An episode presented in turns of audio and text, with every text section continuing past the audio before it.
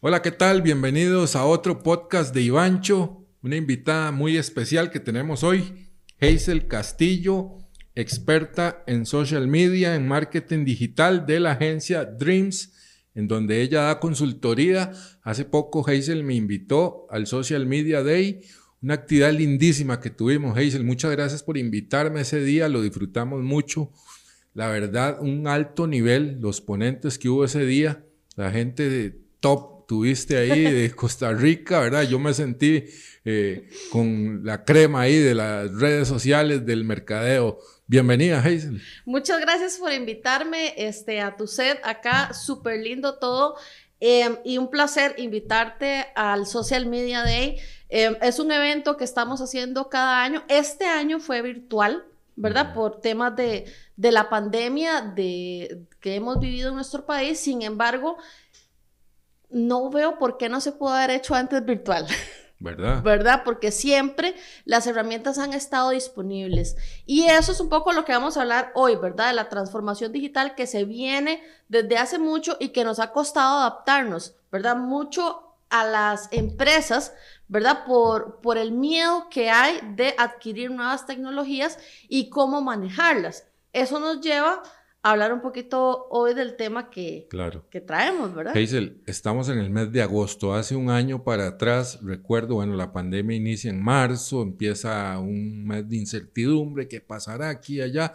Cierran, vienen los cierres fuertes y ahí es donde empieza esa transformación. Digo yo, yo por dicha, eh, eh, eh, siempre me ha gustado mucho la tecnología y estas cosas por ahí yo no, no había usado mucho Zoom, soy muy sincero. algunos clientes les gustaba reunirse por Skype y te confieso, a mí no me gustaba mucho. Yo prefería el cara a cara, ¿verdad? y de hecho no, no me gustaba. Y había visto en reuniones de Zoom, principalmente todas esas redes de, de mercadeo que hacen de afiliados y tal, yo veía que por Zoom se reunían un día invitamos a un amigo y grabó unos mensajes de él que anda vendiendo eso, ¿verdad? Que no es lo mismo que marketing digital. No, es otra cosa. Eso es otra cosa y la gente cree que hacer marketing mm. digital es marketing de afiliados, ¿verdad? y eso, uff. Es otro tema, sí. La cosa es que yo vi que ellos se reunían por Zoom. Entonces yo empecé a investigar el asunto y en eso se vino la pandemia, ¿verdad? Ya me pide un cliente hacer un webinar. Ya, ¿Cómo se mastica eso? Ya me pongo a averiguar todas las plataformas de webinar había así por haber, a ver cuál era la mejor. Eh, estaba eh, Everwebinar, había un montón de plataformas de Estados Unidos que tenían unos fees bastante altos. Eh, algunos el servicio al cliente era muy bueno, otros era pésimo y con la pandemia aún más se saturó todo eso. Entonces, bueno, ya encontré mi herramienta y empezamos a hacer eso. Y de ahí yo creo que me fue mejor el año pasado que como venía yo operando, ¿verdad? Porque se saturó de trabajo con eventos virtuales, ¿verdad? Entonces, eh, hay que saber, eh, digo yo, evolucionar en lo que estamos viviendo ahorita y lo vivimos en el Social Media Day, que fue completamente virtual. Yo veía que antes lo hacían que en un auditorio, que en la U, esto y lo otro. Y lo, hicimos, lo hicimos en, el Colegio de Periodistas en una ocasión, ¿verdad? Y, y bueno, igual súper exitoso y demás, pero esta vez, este, vea, le voy a contar algo. Eh, yo lo inicié a las 3 de la tarde, ¿verdad? Y en cierto punto ya era muy pesado y yo no había ni siquiera almorzado, ¿verdad? Por estar organizando y todo. Le digo yo a Mac, Mac, cúbrame, porfa necesito ir a comprarme algo de comer. Así ah, yo, yo vi que usted se fue como 5 a 6 o no, a 6 a 7 por ahí. necesito combustible para seguir, ¿verdad? Porque era hasta las 9. esos maratones son de verdad pesados. Creo que la gente ha caído en una clase de fatiga, de Zoom, de reunión virtual. Entonces ahí es donde hay que ser muy cautelosos y muy efectivos a la hora de hacer estos Ajá, Y te comento, entonces, este, agarro yo el teléfono y le digo, Max, sígalo usted con el siguiente, ¿verdad? Y salí a comprarme algo y yo iba en el carro escuchando el, el, el, el, social ajá. Y yo veía mientras, mientras iba comiendo y iba no sé qué, ¿verdad? Obviamente iba con una persona que llevaba el teléfono en el carro, por supuesto, ¿verdad? Y me iba contando, sí, ya entró Ana Laura, sí, ya hice la otra pregunta. Y yo, ok, pero no es como, como, como salí y me desconecté. Ahora el tiempo virtual nos tiene conectados las 24 horas. Inclusive, yo no sé si vos estás descansando, durmiendo y dormís con el teléfono. Sí, cierto. Y tú en el mensaje del, del marketplace, sí, está disponible. y vos, uy, sí, lo voy a comprar, ¿verdad? O a las 3 de la mañana, vos, a vos no se te, ha, se te ha metido en la cabeza como, uy, ocupo un micrófono, me meto a Amazon a las 3 de la mañana y hago una compra a las 4 y media. Sí, sí, sí, totalmente. Ya no es como antes, ¿verdad? De hecho, más bien ahora estoy aplicando el reverso de eso. Estoy tratando de desintoxicarme digitalmente. ¿Qué estoy aplicando ahora? De nosotros que trabajamos en esto, hay, hay que estar pegado todo el tiempo. Yo más bien estoy dejando ya el teléfono fuera del dormitorio para desintoxicar un poco la cabeza, la mente de tanta información que consume uno al día. Claro, y ahora que, que mencionas eso de, consumir información, vea por ejemplo TikTok. TikTok inició con videos de un minuto. ¿Y cada cuánto, cuántos videos consumís en una hora? Cantidad. Y, no los ves todos. y ya los subieron a tres. Ahora son tres, pero no los ves todos. Entonces, vos, el promedio que se, que se ve son de 15 segundos. Entonces, si en un minuto, digamos, si lo viéramos completo, mm. un minuto, consumimos uno por minuto, 60 minutos, son 60 videos. Si consumís solo 15 en un minuto, ¿cuántos ves? Y multiplicarlo por una hora. ¿Cuánta información entra a tu cabeza? Cuánto puedes procesar también. Entonces, eso nos produce un desgaste mental que muchas personas han llegado a padecer de ansiedad, ¿verdad? Este, hay gente que se deprime y demás. Entonces, también a nivel médico, para que los médicos vean que es una oportunidad de aprovechar estos medios digitales y hablar de ese tipo de enfermedades que nos pueden ocasionar el consumo excesivo de redes sociales y demás, también es una oportunidad para darle herramientas a la gente y decirle cómo también se puede desintoxicar. Claro, eh, hablando de, del TikTok, ¿verdad? Eh, yo digo que tiene vida propia el TikTok, ¿verdad? El, algoritmo de ese TikTok a mí me deja boquiabierto, ¿verdad? Como ya con solo pensar en algo, ya ni siquiera decirlo, porque uno decía, Google lo escucha a uno. No, no, ahora me ha pasado, Hazel, se lo juro. Estoy pensando en una cosa, abro el TikTok y me sale. Es que, vamos a, una tecnología de inteligencia artificial predictiva, donde ya el ser humano, casi Matrix. Ajá. Casi Matrix. Somos totalmente predecibles. Y, y, uno dice, Mae, yo vi Matrix hace años esto está sucediéndome. No es una película que sucedió y que podría suceder, me está sucediendo a mí. Yo creo que ya pasamos un paso más allá porque no sé si han escuchado o han dicho ustedes mismos, ah, me está oyendo el teléfono, me están oyendo porque hablé de una hamburguesa y me salió la hamburguesa. Ah, entonces dele, promoción, promoción, promoción, promoción. no, ahora, palabra que yo he pensado algo, abro el TikTok y me sale, sin haberlo dicho. Sí, sí, a mí también me ha pasado y yo digo, eso no es de Dios, bueno, Hazel, vamos a hablar un tema bonito hoy para toda la gente que nos va a escuchar en tus redes, en las mías, un poquito de gestión de redes, manejo de comunidades, ¿verdad? El community manager. El community manager. Y el servicio al cliente, ¿verdad? Eh, muchas veces los clientes contratan una un robot. o un robot. o contratan una agencia y creen que, ok, 10 eh, posts y ya, se publicaron. ¿Y quién atendió esas reacciones, esos comentarios? Tomando en cuenta un excelente panorama de que los hayan y que el contenido sea bueno y los genere. A veces una cosa es, digo yo, lo que es la estrategia, lo que es la campaña y otra es el servicio al cliente. Expliquemos esas fases.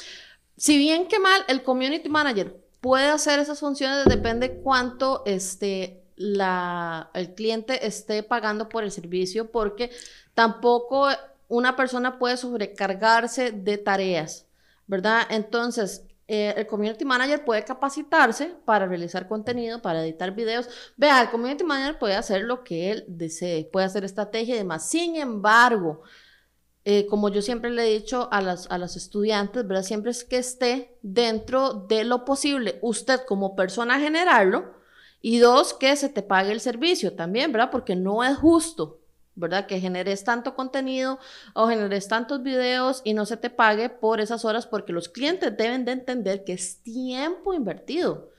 Y, ay, si un videito de tres minutos no dura nada, o un TikTok no es nada importante. Sí, claro que es muy importante Vea todo lo que hemos estado hablando desde el inicio, todo comunica. Y si no sabemos cómo comunicarlo, no van a saber venderlo. Entonces, el community manager se puede especializar en la creación de contenido o se puede especializar en lo que es la atención al cliente, que son los puntos que quiero tocar, que es lo básico, ¿verdad? O sea, no podés ser community manager sin esto. Hazel, y yo creo que esto va más allá. Yo creo que un community manager es la voz de una empresa, ¿cierto? Es la voz de una empresa, sí. Y nos puede dar mucha información a las empresas. ¿Por qué? Porque él es el que está cara a cara enfrentando a nuestras comunidades digitales. Entonces es el que nos puede decir qué gustó, qué no gustó, hacia dónde podemos avanzar. Es el que está eh, contestando, el que está generando esas interacciones que al final se van a traducir en engagement, en awareness, en un montón de métricas importantes. A fin de cuentas, en ventas, que es lo que el cliente necesita. Y en ventas también, correcto. Entonces, este, el cliente, ¿por qué contrata un community manager? Porque no tiene tiempo para conversar con sus clientes digamos, ¿verdad? En lo ideal, el cliente debería tener tiempo para conversar con sus clientes porque es quien los conoce. Ahora, el community manager se transforma en su mano derecha hacia el cliente y este, muchas personas no saben cómo hacerlo. Creen que ser community manager es como hablar vos y yo. Y no tienen cuidados en ortografía, en eh, cortesía, ¿verdad? Unas buenas, ¿cómo se encuentra? Es un gusto atenderle por este medio. Para nosotros su consulta es muy importante. Incluso el tono en que le hables, de tú, de vos, de usted. Eso es uno de los puntos que tengo, ¿verdad? Que es muy importante. Entonces, para iniciar este, el manejo de redes sociales, lo, lo, el primer consejo que yo les doy y es, es un famoso meme que anda en las redes sociales esto no es una adivinanza, demos el, el precio. Claro. Muchas empresas es un misterio con el precio que uno se queda así como, ¿por qué no me puedes dar el precio de cuánto cuesta alquilar la sala? Hace poco eh, tuve una experiencia con, un espacio de coworking y le dije, mira, ¿cuánto vale una hora en la sala tal, este, solo una persona? Ya casi te contacta un vendedor y yo. Siete de la noche. El otro día. Mediodía. No me llamaron. Al día siguiente. Mira, te llamó el vendedor. Y yo. No, muchacha, no me llamó el vendedor, pero no entiendo por qué no me puedes dar el precio. Solo necesito conocer eso para ver si me es factible llegar. O sea, ya se perdió la venta. ¿Me entendés? Claro. Claro, te mando el brochure o sea, siempre lo tuviste a mano y no me diste el precio. ¿Por qué el misterio? ¿Verdad? Entiendo que hay algunos clientes que no quieren porque la competencia se va a dar cuenta, pero la competencia siempre se va a dar cuenta.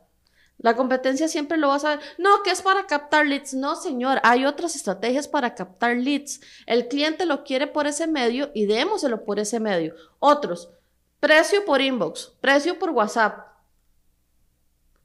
estoy ahí, te quiero comprar, atendeme. A lo que yo he llegado a la conclusión en algunas campañas que hemos manejado de, ventas, ¿verdad? Y lo que se trata en, los e-commerce, digámoslo así, es, se llega, o la conclusión que yo he llegado, que es una aplicación que yo vi, todo un webinar al respecto, es un funnel de una página, una sola donde te dan la información y abajo viene ya el precio y compre nada más, un paso, un solo paso, nada de, precio por inbox, eh, mándeme un WhatsApp, no, de una vez la ventas ahí en caliente. Exactamente, o mándeme un WhatsApp y, y tras, ves que tras de eso le ponen el número, ni siquiera le ponen el do, eh, www.http, ¿verdad? Eh, walling punto, punto y, el, y el, el, el enlace, ¿verdad? Lo que quiero decir. Le dan es el que- número. Es que le dan el número y usted cierra Facebook, era 80, y- ah, no, era 30, no. Y salvando el número en la. Y salvando el número contacto. y uno, ¿por qué tan complicado? a mí me han dicho, mándeme un WhatsApp. Y yo, ya ahí, ya no. Ya. No, más bien, mándeme usted a mí un WhatsApp. Para yo abrir y nada más escribir, ¿verdad? Y, y eso, digamos, ha prestado que el marketplace, de hecho, estaban haciendo una investigación, eh, creo que era en Canal 7, de Sí. cómo, cómo se presta para estafas. Claro. Hay gente que entonces, eh, precio por inbox, mándeme no sé qué, ah, sí, deposíteme tanto. Se perdió la persona cuando usted hizo el depósito. Hazel, verás qué interesante. Yo he comprado muchas cosas ahí en Marketplace. Una vez me quisieron estafar. Pero bueno, yo he, bueno, he vendido algunas cosillas, pero no mucho, porque el que vende es al que más tiene el- el- la posibilidad que lo estafen. Pero sí he comprado cosas buenísimas, muy baratas, pero cuando yo estoy buscando ahí, es lo que vos decís, los que no dicen el precio, yo ni los veo. Paso, paso por, por alto. Los que dicen el precio, ahí sí me meto y veo. Y que a veces dice 1500, pero era 1500 dólares, no 1500 pesos. O ¿verdad? uno, un colón, o gratis, o uno, dos, tres le ponen. Un día se estaba buscando un trípode para, para el teléfono, ¿verdad? Y justo encontré uno que le calza a, a la zapatilla que tengo de otro que tenía. Y yo, ah, es este. Y baratísimo, cuatro mil pesos. Digo yo, no puede ser. Digo yo, no, no puede ser. Bueno, voy a contactarla. La contacto, la muchacha sigue disponible, me regalas el precio real, cuatro mil. Entrego en el Parque Central de San José, somos una tienda virtual Sí. nada, nada más sospechoso de somos tienda virtual, entregamos en San José, Ajá, ajá. Parque Central. Sí, Eso es como, vaya para que lo salten, Bueno. Consejo a la gente, si van a comprar ahí, es dando y dando, pajarito volando. Usted me da el producto y yo le doy la plata. Sí, y que no nada, queda- nada de que te mando el comprobante, mandame el producto y yo te deposito, nada. Menos Una- cuando te dicen tienda virtual. Vea, No. ojo, no existe la palabra tienda virtual sin e-commerce. Una tienda virtual es e-commerce, no tiene e-commerce, no es tienda virtual. Ajá. Porque una tienda se supone que tiene- te tiene que dar la garantía. Y factura. Y, y factura y todo. demás. No, no, eso es alguien que está, que tiene sus chunches en la casa y quiere vender y quiere mover un poco inventario y demás. Es Que no tengo un problema, puede hacerlo, cada Sí, sí, quien puede sí. hacerlo, pero ¿por qué engañar a la gente, verdad? Diciéndole que somos tienda virtual, te entregamos y no entregan. Ajá. ¿Verdad? Y he visto en grupos, porque se da mucho en grupos de gente que pone, ay, es que este me estafó, ay, es que este es el otro. Vea, o sea, no, no compre así. Sí. No compre así. Y a veces, bueno, yo el día que me fui con todo, ah, que tuve que pararme duro para que me volvieran la plata, era un lente que ocupaba urgentemente para un trabajo. ¿Verdad? Que íbamos a ir a hacer y se ocupaba el bendito lente y no aparecía y ah, lo puse una chavala ahí en Facebook y me agarró en un cuento que me lo iba a mandar en el bus. y lo- ah, Ya le deposito. Me fui con todo, ¿verdad? Uy, Iván. De yo como trabajé... Es que los ticos somos muy Sí, confiados. yo como, bueno, sí, tampoco era así como una, un platal, ¿verdad? Y por la urgencia, era un trabajo bien pagado que íbamos a hacer y todo. De ahí lo hice. Pues yo como trabajé en, en sucesos y todo eso, tengo contactos, inmediatamente le tenía a la policía en la puerta de la casa y me devolvió la plata. Pero ya me había escrito un chavalo. Me dice, ay muchacho, no me diga que usted le depositó a ella. Se fue con todo, me dice. Ah, No es que a mí me estafó también, pero la gente no dice porque le da cosa o color o no sé, sí, ¿verdad? sí. pero hay que tener mucho cuidado y a- después de esa vez aprendí la lección.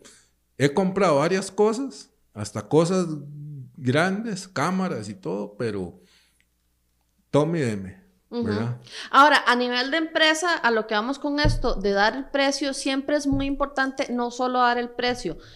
Em, ¿Por qué? Porque tenemos que ser transparentes por esto mismo que se está dando por las eh, estafas, por, por, por el marketplace. Entonces, si una empresa esconde sus precios, da desconfianza, ¿verdad? Y en digital tenemos que ser muy transparentes. El precio está aquí, este, aquí puede entrar a ver el producto, aquí está la página web y la página web que tenga certificado de seguridad, ojalá para pagar en línea. Hay muchas opciones, hay muchas opciones también que pueden ser costeables. No es que tenés que tener miles de dólares para tener tu tienda en línea. Puedes este, tener em, un Shopify o puedes contratar gente de acá mismo que te puede hacer un e-commerce y que vas a vender. Porque la gente o a los clientes les da mucho miedo meterse a vender en digital porque no vayan a vender, todo lo contrario. Vas a vender porque la gente a las 4 de la mañana tiene eh, sueño eh, desvelado, digamos, y va a meter a verse a ver qué no necesita para comprar y este, vos podés tener una oportunidad de venta. Bueno, bueno, más allá del precio, ¿verdad? Hay, algo que yo he llegado a la conclusión y es donde yo baso mi compra, ya me decido, que es el social proof, que es las recomendaciones. Los reviews, recomendaciones. Hablemos un poco de esa parte porque yo creo que mucha gente pasa por alto esto. Los testimoniales de clientes, las cinco estrellas de un producto. por eso es que Amazon es tan exitoso. Sí, claro, yo compro en Amazon y no compro nada si no he leído los reviews. Exactamente. Y ya veo reviews malos y no, chao, voy con otro. Exactamente. Para eso es muy importante, lo podemos hacer en dos vías. La primera vía está la, la página de Facebook que puedes activar las, las, reviews, ¿verdad? Y eso es que los clientes eh, te pueden llegar a dejar eh, los, los reviews por sí solos o vos lo puedes pedir. Ahora es un arma de doble filo porque hay gente que no te atendió bien, se mete y pone un review, ¿verdad? Y entonces ya Sí, genera una crisis. Una, una, crisis de algo que no es, porque la gente también es un poco eh, dramática en ese, en ese punto, ¿verdad? Y es que también, yo digo que no es que no sea solo dramática, sino que el mismo medio, al no estar ahí comprando el, producto, produce esa ansiedad que entonces lo primero que voy es, es ir a gritarle a, a, la página de Facebook y voy a ir a quejarme. Es lo que la gente dice, ah, voy a ir a quemarlo en Facebook. Y entonces le dejo unas cinco estrellas y ya lo quemé. Ah, súper cliente soy yo. Y no se trata solo de eso. Ahora, hay, hay empresas que sí se lo merecen. hay otras que no, ¿verdad? Entonces, tenemos que saber cómo utilizarlas bien y poder utilizarlas a nuestro favor, ¿verdad? Entonces, si las tenemos activas, tenemos que saber que es un arma de doble filo. Puede pasar esto y puede que también nos dejen este, reviews eh, buenos, ¿verdad? Si no nos dejan reviews buenos, como te digo, o sea, estamos, eh, tenemos abierto el canal. En gestión de community manager, ¿cómo voltear la tortilla en un review malo? ¿Cuál es el proceder en esto? Mira, en una, en una ocasión con una empresa había eh, un cliente que se quejaba mucho, pero hasta el mismo cliente lo conocía y decía, mira, es que él se queja, o sea, hasta porque no salió el sol. Así, así pasa en las comunidades, ¿verdad? Cuando ya uno maneja páginas, sabe quién es el que jode y quién es el que ya es recurrente. Me hace, y sabe qué es lo peor, que se queja de todo y ni siquiera me compró. Y llegó y se quejó. Entonces, ¿qué era lo que hacíamos en ese, en ese momento? O sea, está bien, me dejó una mala estrella. Eh, un 1, antes se calificaba de, de, de 1 a 5, ahora este, cambió un poco de cómo lo recomiendo o no lo recomiendo, ¿verdad? Entonces, cuando ponían una mala estrella, lo que hacíamos era decir, mira, fulanito de tal, su comentario no aplica porque usted no ha realizado compras con nosotros. Simplemente vino a, a, descargar su furia y y no ha hecho ninguna compra, entonces no se valida. Y cuando sí son clientes que, que sí se quejaron por un mal servicio, pues se le atiende y se le da la disculpa pública. Si tenemos que disculparnos, si cometimos algún error o no fuimos eficientes en el proceso, tenemos que aceptarlo y pues poner la cara, ¿verdad? No escondernos porque ya la gente lo vio, la gente lo va a seguir viendo porque no lo podemos quitar. Si lo quitamos, se quitan todas. Todas las estrellas se quitan, todas las reviews se quitan. Si lo ponemos, todas se ven, las buenas o los malos. ¿Ok? Hazel, ¿cómo está la cosa actualmente? Cuando empezaba todo esto de gestión de redes y manejos de crisis y esto, decían que para responderle a una crisis era una hora máximo. Cuando empezó Twitter, por ejemplo, que si se armaba un, una crisis ahí en Twitter. Polémica en redes. Sí, alguna polémica, sí, exactamente. Yo fui tuitera también. Sí, sí. cuánto está ahora? Igual hay que reaccionar así rápido. Los algoritmos han caído tanto que no hay visualización en hay, eso. Hay que, eh, hay que reaccionar rápido, pero es mejor planificar antes de reaccionar rápido solo por reaccionar. ¿Me explico? Sí, sí. No, mm, bueno. Toda empresa a su... Hay, gente que lo primero que hace es ocultar mensaje y vámonos. Sí. Toda empresa cuando contrate a su community manager, ya sea por servicios profesionales interno o con agencia, dentro de lo que está pidiendo, no el paquetito de los 10 posts y demás, es más importante que se reúnan y generen en conjunto un manejo de gestión de este, crisis, que tengan un manual. Entonces, cuando pase una crisis de, por ejemplo, de siniestros que no podemos controlar, si hay un incendio, ¿cómo vamos a, contestar si hay un incendio? ¿Cómo vamos a contestar si hubo un terremoto? ¿Cómo vamos a contestar si un cliente se quejó porque no le llegó cierto pedido? Entonces, todas esas respuestas automáticas ya las podemos tener listas y no eh, el estrés de reaccionar en una hora y qué ponemos y qué contestamos y qué, qué pasó y qué lo... No, sino tener un manual de procedimientos es muchísimo más importante que tener 10 posts programados para la quincena. te, lo, te, lo, aseguro. Claro, claro, claro, porque vas guiando en una línea de trabajo que tiene la visión de la empresa a ese community manager, ¿verdad? ¿Qué debo decir? ¿Cómo debo reaccionar? ¿Verdad? No es lo que se le antojó a él en el momento decir, que más bien puede embarrarla peor, ¿verdad? Puede ser. Sí, y ha pasado, ha pasado eh, en, en, otros países, yo lo he visto, por ejemplo, en México, o cosas así que se equivocan y pone el community manager con el nombre eh, de, la cuenta. Eh, o sea, pone algo de él con la cuenta del cliente. Sí, exactamente. ¿Verdad? Entonces hay que tener muy claro eso. Pero bueno, regresando a los, a los puntos, porque aquí tenía varios. Eh, el primero fue brindar precio. Okay. El segundo es la cortesía. ¿Verdad? Que ya lo mencionábamos de que no, no quita el, el, el el tú a tú, ¿verdad? Decir, hola, buenas, es un gusto servirle, finalizar con, ha sido un placer atenderle, todo eso hace que la persona se sienta, oh, yo soy especial.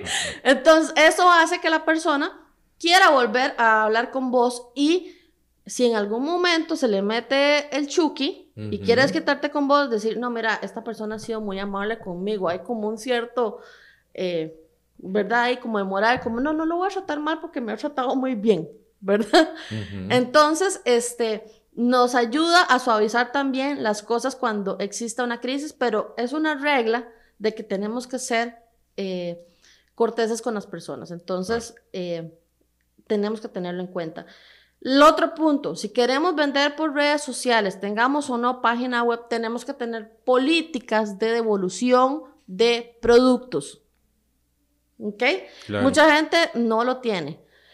Que le llega por correos. ¿Y si me llegó dañado? Oye, vos en Amazon sí puedes hacer el reclamo y decir, mira, si me viene dañado, ustedes dicen que me cubren tal y tal cosa, ¿verdad? Amazon no se va a detener y decirte, no, mira, es que por 10 mil dólares no te voy a devolver la plata. No, Amazon te la devuelve y te manda otra vez el producto gratis. Yo creo que en Estados Unidos ese es un punto súper importante lo que llaman el Money Back Guarantee, ¿verdad? Es tan importante como el Social Proof, es que es todo eh, un conjunto de, cosas para hacer una venta efectiva en, un funnel, digamos. Eh, ese tema de te devuelvo la plata es muy gringo, ¿verdad? No te gustó mi producto, mi servicio, te devuelvo, no importa, démelo, devuélvamelo y yo le devuelvo la plata, ¿verdad? Eh, eso yo creo que en Costa Rica no se da tanto, ¿verdad? No, lo borraron del chat y se perdió. Sí, exactamente. Siempre, o sea, no tenemos esa, esa, esa, esa vocación por el servicio al cliente, esa, esa, esa pasión también de servirle bien a la gente, sino como me, me compró, no me compró. Y hay, hay, hay empresas en redes sociales que yo digo, es que de verdad no les importa. O sea, de verdad no les importa, o sea, ¿en serio tenés tanto dinero que no te importa facturarme esto? Porque a lo que yo entiendo, estamos a nivel nacional en una época difícil de facturación para las pymes y para la empresa en general. De verdad tenés tanto dinero que no quieres venderme. Entonces, como te digo, recordando los puntos, hay que ser, eh, tener cortesía, hay que tener las políticas de evolución, hay que dar bien el precio, hay que ser transparente y lo que hablábamos de tener las respuestas automáticas activas. En Facebook, vos podés activar el bot inicial. El bot inicial es dar tres opciones de respuestas a las personas. Igual en WhatsApp este, Business, vos podés poner mensajes automáticos. Esto no quiere decir que es un bot que te va a contestar y le va a contestar todo a las personas, no, sino que cuando la persona llega, la, da la primera respuesta, ¿verdad? Como para que no me dejen en visto, por decirlo así. Entonces, hola, ¿cómo está? En unos breves momentos te vamos a atender. Eh, o para poder atenderte, por favor, danos tu teléfono y tu correo para ser más efectivos, ¿ok? Eso me lleva a este, el siguiente punto que es el, eh, la política de protección de datos. Mucha gente da el correo, da el teléfono y pues, ¿qué hacen con ese correo? ¿Qué hacen con ese teléfono? ¿Quién me está garantizando que están guardando mis datos? O si esos datos no van a terminar en otro lado. ¿Verdad? Este, hay en Costa Rica una agencia que es gubernamental que se llama ProApp ¿verdad? Que es la que protege los datos de las personas y las empresas deben de este, registrar. su base de datos máxime cuando hacen envíos masivos, ¿verdad?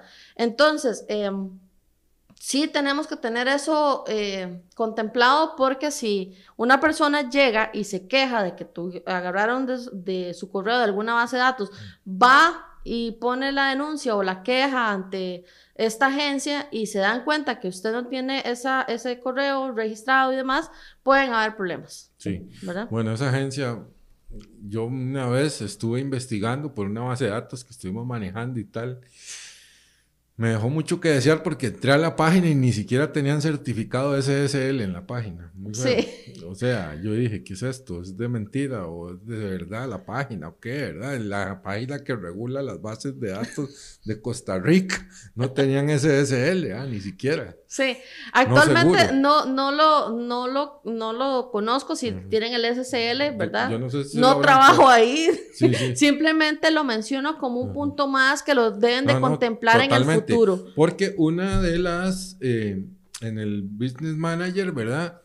A mí me gustaba cuando le manejamos la cuenta a una inmobiliaria, era buenísima la opción de dejar el correo y y, ahí generábamos la, base de leads para los vendedores de las casas. Esa me gustaba mucho, ese tipo de anuncio, ¿verdad? Pero ahí se está hablando ya de bases de datos, ¿verdad? Eh, dentro del mismo Facebook. Correcto. Por eso está el mismo Facebook. Cuando haces eso, te dice que pongas el link de las políticas de, manejo. De privacidad. De privacidad. Entonces, vos tenés que tener una página web donde se menciona cómo estás tratando, cómo estás o cómo proteges los datos de esas personas. Correcto, correcto. Si no, no es armar ese tipo de anuncios. Sí. Correcto. Y bueno, eh, pasando al siguiente punto, otro es el de acortar los links, ¿verdad? Porque muchas veces si tenés una página e-commerce y ya, este, hablando si la tenemos, ¿verdad? Em, poner un link grande es como muy tedioso, además que estéticamente se ve muy feo y es confuso. Entonces, hay herramientas que existen como Bitly, ¿verdad? Que puedes utilizar para cortar links y que no se vean los links de, del producto que estás enviando o, o la información que estás enviando, este, más corta. Ahora, si es algo con métodos de pago, o sea, que tenés que meter tarjeta, mejor mandar el de la página web que tenga el HTTPS para que sea de, confianza a quien está realizando la compra. A mí el Bitly me gusta por la parte estética, que uno puede poner su llamada a la acción, de clic aquí al link, se ve chiquitito, y además que en la cuenta paga Bitly puede traquear uno los clics al link. Exactamente, eso es muy importante, que puedes ver en el Bitly cuánta gente le hizo clic. A mí me encanta eso, estar traqueando quién hace clic y quién no hace clic, ¿verdad? Porque te das cuenta si gusta o no gusta, ¿verdad? Entonces, eso también es parte de la importancia. Y bueno, otra de las cosas es que el community manager es la persona que está vendiendo. Entonces, el cliente cree que por estar en Facebook sentado, no le voy a pagar por estar en Facebook sentado, ¿verdad? O sea, muchachos, eso no es un trabajo. claro que es un trabajo. Por supuesto. Por supuesto que es un trabajo que la y muy persona. importante, Hazel, diría yo, porque eh, antes habían lo que se llamaba el telemercadeo y habían salones llenos de gente de servicio al cliente. Ahora quieren enjutarle todo el trabajo a una sola persona que le pagan muy poco, ¿verdad? Por, por un servicio de asesoría freelance. Eh, Exacto. Eh, están poniendo una gran responsabilidad. En Creo yo, a veces, eh, gente que está iniciándose en esto, eh, la cargan o sobrecargan de trabajo y, y ellos con tal de agarrar el clientecito, de, mire, se le montan. Exactamente, y a lo que vamos es que comienzan a ofrecer estos paquetes. Oiga, yo he visto algunos que ridículamente cobran 50 mil colones por ganarse el cliente. Entonces, ¿qué es lo que pasa con esto? Y me han llegado clientes con esto. Es que yo contraté a fulanito de tal para que me contestara redes sociales y no las contesta ni tampoco me entrega los artes y me cobró 50 mil colones. De muchachos, o sea, porque él por ganarse los 50 mil colones le dijo a usted que sí y cuando se dio cuenta la cantidad de trabajo que hay que hacer, no le hizo nada. Ujú. Sí, no, no. Y no te van a hacer nada. Si vos pensás que el manejo de redes sociales vale 100 mil colones, yo lo que te digo es saca mejor vos el tiempo si contesta vos, porque no vas a encontrar algo de calidad que te genere ventas, que te genere buen servicio al cliente por 100 mil colones. Y es que para mí, Hazel, servicio al cliente es una cosa dentro de todo el mundillo de las redes, digamos, de servicio al cliente es súper importante. Contestar ese inbox, generar eh, seguimiento a los leads y cerrar la venta. Porque todo lo demás que viene a la par es para llegar a ese punto. Pero eh, pagan, digamos que un fee de 200 dólares y quieren que de ahí salga hasta pauta. O sea, no puede Sí, ser. no puede ser, jamás. O sea, Y máxime que, que la pauta ahorita en Facebook está, está carísima, o sea, hay que dejarse, o sea, les voy a decir algo, si usted cree que en Facebook, pautando, bueno, pagando en la Facebook, o quien llama los Facebook Ads, cree que va a hacer algo con 100 dólares al mes, ve, mejor no bote la plata. Mejor no, si va a poner 100 dólares, no la bote, mejor va- váyase a una cena. Aprovechela, porque le estás regalando la plata a Facebook. Se la estás regalando, eso no va a servir. sí. En Facebook, si, si hoy en día querés tener un alcance moderado y empezar a generar ventas, tenés que invertir más de 500 dólares. Imagínense cuánta gente hay en Facebook invirtiendo de 100 dólares. No vas a ser competitivo con ese tipo de presupuestos. O sea, y, y a eso vamos a llegar. Porque tal vez antes, hace unos, ¿qué? 5, más de 10 años, tal vez hacías algo con 100 dólares. Ahora ya no. Porque se abrió mucho. Y hay mucha gente.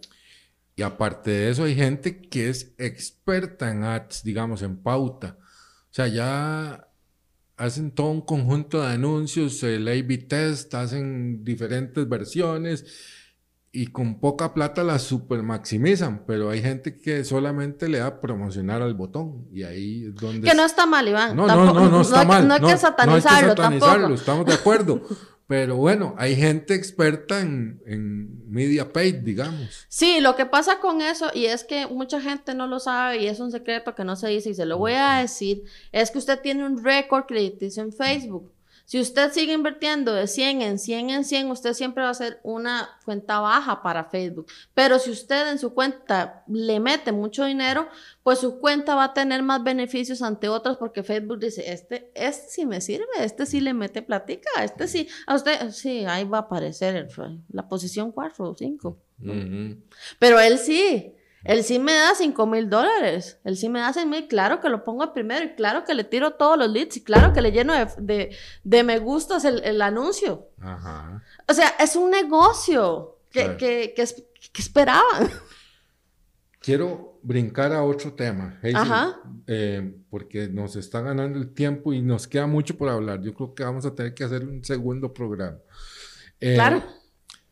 Estaba escuchando y bueno, vo- vos has hecho cursos incluso de Instagram, de cómo crecer Instagram y demás. Yo siento que Instagram va de capa caída. No sé cómo lo sentís vos, pero eh, ha, ha perdido mucho alcance. eh, está invadido por esta cultura influencer, ¿verdad? Que es mucho contenido no orgánico, sino que ya es muy, tome, eh, yo me tomo este refresco, es el mejor y eh, obviamente es un contenido pagado, ¿verdad? No es original como pasa en TikTok con muchas cosas que son más, siento yo, originales, más espontáneas. Es muy plástico todo lo que está pasando ahí. Y aparte, aún más, cargado de anuncios por todo lado. Una historia, un anuncio, una historia, un anuncio. O sea, eh, y la gente eh, no está, creo yo, invirtiendo en contenido de buena calidad para Instagram. Entonces está bajando. Ok, sacaron los reels para competirle a TikTok. Pero no sé, creo que eh, hay una competencia muy interesante. Muy lo, intensa. Lo, hablaba Ana Laura en el Social Media Day de, yo estoy fascinado igual que ella con el TikTok, ¿verdad? Hablanos de esto, ¿qué opinas de, de, Insta? ¿Viene de capa caída? ¿Cómo lo ves? Es, es difícil decirte si viene, bueno, si, si, si, si, cae un poco ante, ante TikTok y como lo dije en, un, en una publicación que dice, hasta que Instagram no deje o no baje, ¿verdad? Este, su estándar, no va a poder competir con TikTok, ¿verdad? Porque sí hay una cierta cultura, como vos lo mencionas, de influencers, de aquellas fotos perfectas. Sí, sí, sí. Mae, yo hace siento una vara con Instagram que no puedo poner una foto porque llego, eh, eh, o sea, esto, o sea, si, si vos no salís perfecto o Karina Ramos. Es muy plástico, digo O Yale Veraini. O sea, vos decís, yo, no puedo competir con esto, ¿me entendés? Entonces, TikTok viene a quitar eso y más bien a hacer como lo más, lo más eh, natural, lo más persona posible, o sea, la calidad de los videos, o sea, vos ves algunos videos y vos decís, no, o sea, ni siquiera tienen buena calidad. En cambio, vos subís algo a Instagram con mala calidad y te, más bien te llovió de que no es una buena calidad. ¿Por qué? Porque antes Instagram o Instagram es un tipo de revista y ante las revistas tenemos un cierto tipo de estándar, ¿verdad?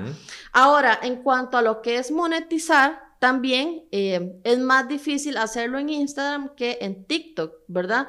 Hay gente que ahora este, se ha puesto casi que como meta personal convertirse en TikToker y ganar dinero de TikTok. Y es porque se puede y es más fácil hacerlo, ¿verdad? Em, veamos un ejemplo de TikTok versus em, Instagram. Pongamos Migue de TikTok. Nada más real, más auténtico, humilde que Migue. ¿Tiene o no tiene? Wow.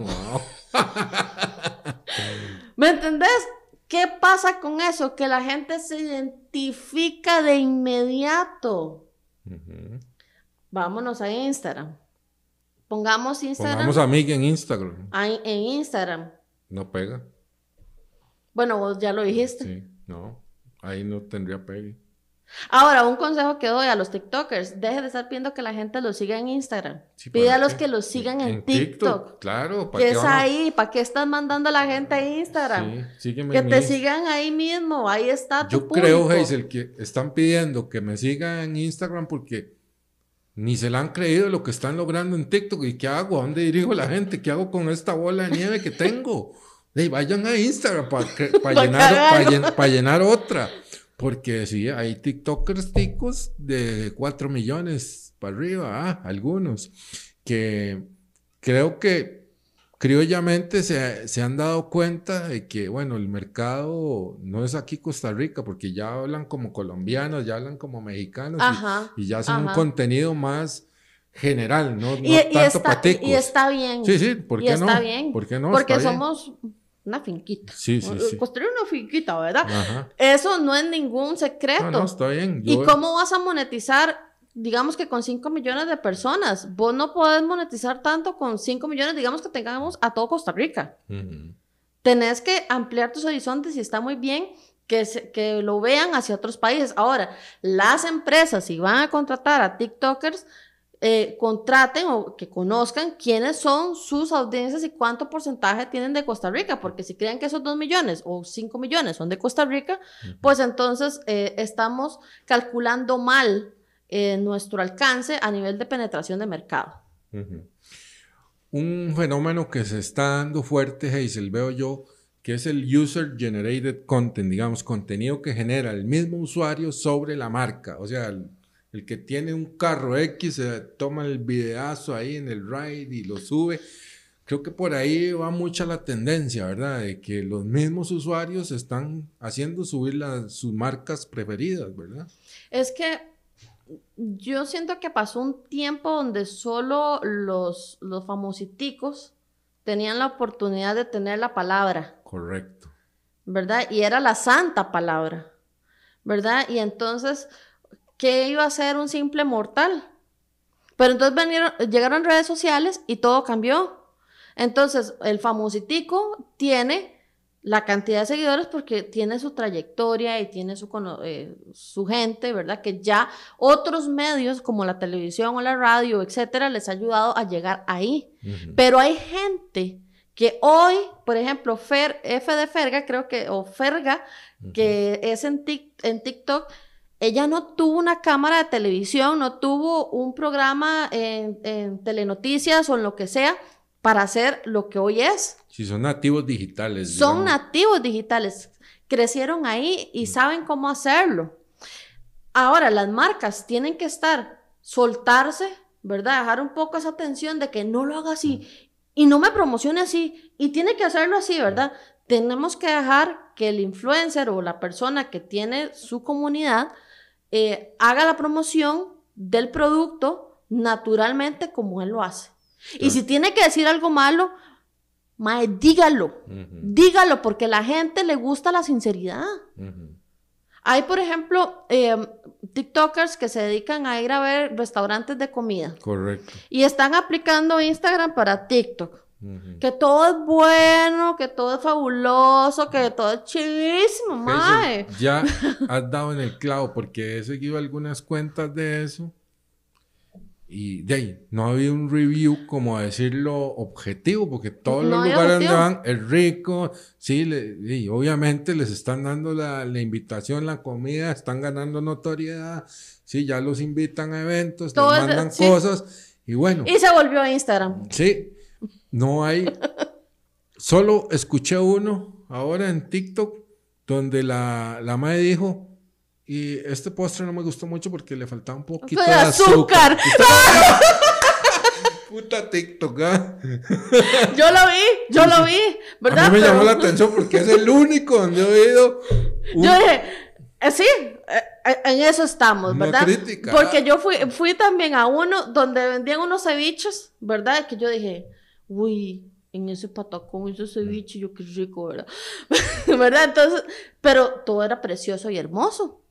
Lo cual me pareció también sospechoso, pero es que uno tiene la malicia indígena de, de esto, de trabajar acá y dice, bueno, es que no todo puede ser así. Pero vea una cosa, Hazel, ¿dónde estamos viendo influencers ahora? En TikTok, ya, ya, yo no me meto a ah. Instagram a ver quién me recomienda un Y hace rato ya no hablamos de Facebook. ¿Por ah, qué? Porque esto está cambiando. pero Facebook sigue siendo el top. es que cada uno ha cambiado su función. A, lo que entiendo, Facebook sigue siendo la base. Facebook, yo lo veo así. ¿Usted quiere vender? Vaya eh, Facebook. Facebook, Marketplace. Facebook ahora, Marketplace. ¿Usted quiere eh, ser perfecto y todo hermoso, precioso? Instagram. ¿Y usted quiere ser, eh, generar contenido, ser influencer y que la gente hable de usted? TikTok. Ajá. Así está el, panorama actualmente.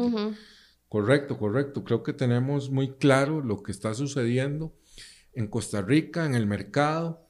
Creo que las marcas están apuntándole al TikTok, eh, marcas grandes, veamos. Sí, grandes. Incluso lo veo en, en ya medios de información, tienen todos su persona de TikTok. ¿Verdad? Para armar las noticias estilo TikTok. Y ahí las eh, ¡Ey! Que me parece muy bien. Sí, muy bien, muy bien. Me gusta mucho. Sí, Me Le gusta voy a decir mucho. AM Prensa. AM Prensa, sí. Cere Hoy. Eh, eh, 89.1, todos tienen su persona de TikTok. Sí, me- Eh, y me encanta, tres la- minutos. Creo que las casas grandes de, de noticias de Costa Rica se están quedando porque Sí, tienen que tener una persona, pero son aparatos más complejos que no es tan fácil poner a alguien a hacer ese tipo de contenido espontáneo, ¿verdad? El ta, ta, ta. Pero la gente le gusta consumir eso, Hazel. Así lo veo yo. sí, sí. Y es que ahora que yo venía en el, en, en- en el carro para, para acá, a mí me gusta escuchar música mientras voy manejando. Me, me saca el ride y, y más bien me ponen un buen ride. Y yo digo, ¿qué mae más inteligente el de TikTok? El que lo creó. Sí, claro. O sea, qué visionario, qué persona más inteligente de verdad. Y eso es a lo que vamos, porque ¿qué nos encanta a nosotros? Bailar y escuchar música. claro. ¿Por qué? Porque nos hace sentir bien. Me acuerdo cuando eso era Musically, si no me equivoco, así empezó el TikTok. Creo Mi- que tenía otro sí, nombre, Mis sí. hijas lo usaban y tal, y, y ya las empecé a ir con el cuento de TikTok. Me rehusé mucho tiempo a usarlo. Fue en diciembre del año pasado, en vacaciones, que estaba huevado una tarde, estábamos allá paseando. Ah, voy a abrirlo. Ni para qué lo hice. no, Hazel, y lo que expliqué ese día del social media day es muy cierto. Un video me creció mi cuenta de 0 a 1200 personas como en una semana porque se hizo viral un clip. Ahora, te, te voy a decir algo y para que lo vayan tomando en cuenta en TikTok, no va a ser tan importante cuánta gente tengas. Sí, porque lo muestra el For You page, digamos. No importa Gente que quién no te, te sigan. siguen. No importa que no te sigan. Lo importante es el tipo de contenido que vos hagas y que llegue a más gente. O sea, que tenga más alcance. ¿Cómo tener- obtener más alcance? La mejor forma es compartiendo y comentando. ¿Ok? Entonces, tampoco se obsesionen por cantidad de fans porque hay una obsesión en, en influencers y en clientes de que el que más tiene es el que más, más tiene, ¿verdad? y no necesariamente. Sí, tenés toda la razón. Veamos Facebook como incluso ha quitado, creo, el número de likes de las páginas. ¿cierto? Ya no es tanto eso. Instagram, Instagram fue el que quitó el, el likes de, la cantidad de, de los posts. eh, es, es, bueno, es elección de la persona si lo quiere realizar o no, pero eh, como consejo, no se obsesionen por la cantidad, sino por la calidad. Claro. Hazel, hablemos ya para ir cerrando casi eh, algunas métricas, ¿verdad? Importantes a la hora de trabajar en redes. ¿A qué métricas darle importancia? Yo veo en campañas que eh, el cliente lo que dice, ¿y cómo anda el engagement? ¿Y cómo está el awareness? ¿Y cuál es la conversión? Eh, depende del objetivo que querramos y también cómo, qué puede ser más efectivo, una estrategia de contenido o una estrategia en pauta directa y dura. ¿Cómo lo ves vos como experta en esto? Hay dos vías y lo para, para empezar, ¿cuál es su objetivo? ¿Verdad? Y entonces podemos hacer o contenido atractivo, viral, ¿verdad? Que ahí tenemos que estar muy abiertos a lo que es la creatividad y, pegar el home run. ¿verdad? ¿Y a qué me refiero a esto? A salirnos del cubo, totalmente. ¿Querés ser eh, viral? Tenés que hacer algo extraordinario. Y eso implica romper algunas reglas también. O número dos, o tenés el presupuesto y pagas. Sí, yo le llamo ese el factor disruptivo. El factor disruptivo, correcto. Entonces, si no tenés la disrupción, uno está dispuesto a, a ser disruptivo o tomar la disrupción como parte de tu vida, de tu empresa también, entonces, pues tenés que tener un, un presupuesto Que te ayude a exponerlo a más gente. ¿Por qué? Porque el factor disruptivo, lo creativo, es lo que va a hacer que se vuelva viral, más gente lo vea, se me hace publicidad de forma, digamos que gratuita. No existe la publicidad gratuita, ¿verdad? Tampoco la publicidad mala, publicidad buena, o sea, es publicidad, están hablando de vos. Obviamente todo el mundo quiere que hablen bien de usted, pero si están hablando mal de usted, también están hablando de usted. Y eso Facebook, Instagram, TikTok se dio cuenta. No importa que hablen, mientras hablen es lo que nos interesa. Ese sería el engagement. cuando se muestra en las métricas engagement es que están Com- hablando ah, de la engagement, comentarios, eh, likes y me gusta. Ajá. Ujú.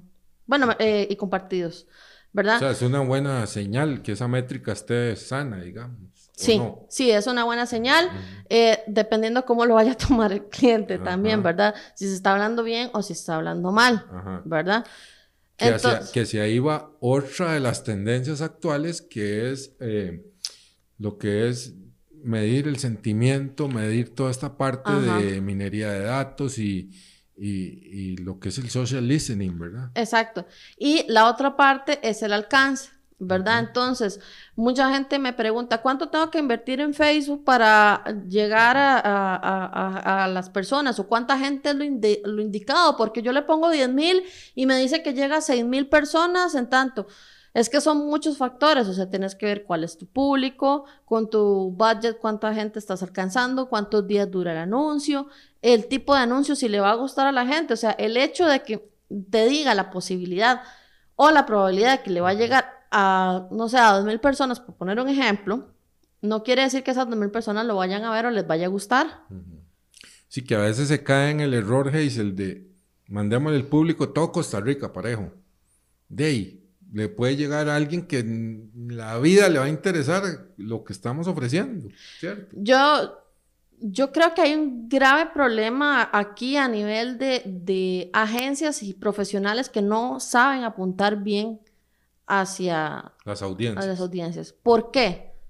Porque los- lo veo en mi caso. Yo digo, yo no he visto un anuncio que me genere valor. Ni Taco Bell, ni McDonald's, ni un montón. ¿verdad? De empresas que yo podría decir, si se supone que le están pagando a una empresa para que cree contenido que me genere valor a mí, ¿por qué a mí tal marca que me debería estar generando valor no me ha llegado ni un solo anuncio? Ujú. ¿Por qué no he visto nada? Cierto, cierto. O vos recordás un buen anuncio, no sé, en esta semana que te haya llegado, que vos digas, sí, me sirve comprar ese producto, me sirve este anuncio. No, no, y creo que lo están manejando por otro lado, al menos marcas grandes que ya tienen públicos cautivos, digamos un McDonald's. ¿Cómo se entera de las promociones? O ayer, por ejemplo, mis hijas tienen el app, digamos, ya están cautivas de ellos. ¿Qué hicieron? Vieron el app, ayer era 3 por 1 de Whopper. Eso no me salió en un ad. Más bien ellos se metieron a buscar el, el anuncio. Exacto. No sé No, si no por me encontró a mí. No, no me encontró, pero ya ellos tienen sus grandes comunidades que han ido cosechando a lo largo del tiempo, creo yo. Pero eh, En redes sociales, los anuncios te tienen que encontrar a vos. sí, claro. En Google, vos los encontrás a ellos. Ujú. Por la misma mecánica. Porque nadie nunca dijo voy a meterme en Facebook para, para buscar tal cosa. No. No. ¿Verdad? Vos en Facebook entras para socializar Con tus amigos o ver qué, qué subió tal persona o no sé qué, ¿verdad? Pero nadie nunca dijo, ay, sí, voy a meterme a Facebook para ver qué publicidad me sale. Sí, y creo que a veces cae ya en, en un efecto contrario algunos anuncios. Sí. Lo veo en el caso de YouTube, Hazel. Me sale un video de una aplicación, como ahí trabajamos en video nosotros, eh, de edición de videos. Ya, ya se me, me tiene harto. Al que le va a beneficiar eso es a YouTube, porque estaba a punto de comprar el premium ya. Sí. Para quitarme ese poco de Y anuncios. eso es lo que quieren. Sí. Vea, y yo creo que debería llegar el punto ya donde, donde Facebook e Instagram ya, eh, ya TikTok está en ese camino, de que ya moneticen con, con las redes sociales. ¿Para qué? Para que realmente veamos contenido de valor y para quienes se van a anunciar, de verdad generen eh, anuncios de valor. Y no el, el típico anuncio que se ponía en prensa, ponerlo igual en Facebook. Claro. Bueno, estamos acá con Hazel Castillo de la agencia Drinks Marketing Digital. Creo que nos queda muchísimo por hablar, Hazel. Muchas gracias por acompañarnos mucho gusto. el día de hoy. Creo que ha estado lindísima la charla que hemos tenido. Eh, nos apasiona el tema del que estamos hablando y creo que más adelante tendremos que hacer otro programa para eh, profundizar un poco más en algunos temas, eh, ahí te vamos a estar invitando próximamente. Muchísimas gracias, despedirte aquí de la gente y, la pasamos súper, súper bonito realmente. Bueno, muchas gracias por acompañarnos a este video podcast, este, un nuevo formato que va a empezar a crecer, ¿verdad? Eh, ojo a los clientes también. Y gracias por acompañarnos, que sigan aprendiendo mucho de este tema, que me sigan en mi página web, hazelsocialmedia.com, donde tengo también artículos eh, muy interesantes de redes sociales donde ustedes pueden aprender. Y si quieren ver tutoriales de cómo hacer anuncios, ¿verdad? Cómo, cómo resolver problemas dentro de Facebook también o de Instagram o cualquier otra red social, que me sigan en YouTube, igual Hazel Social Media. Yo vi un video buenísimo que hizo Hazel de una vez de cómo hacer catálogos de WhatsApp Business. Buenísimo.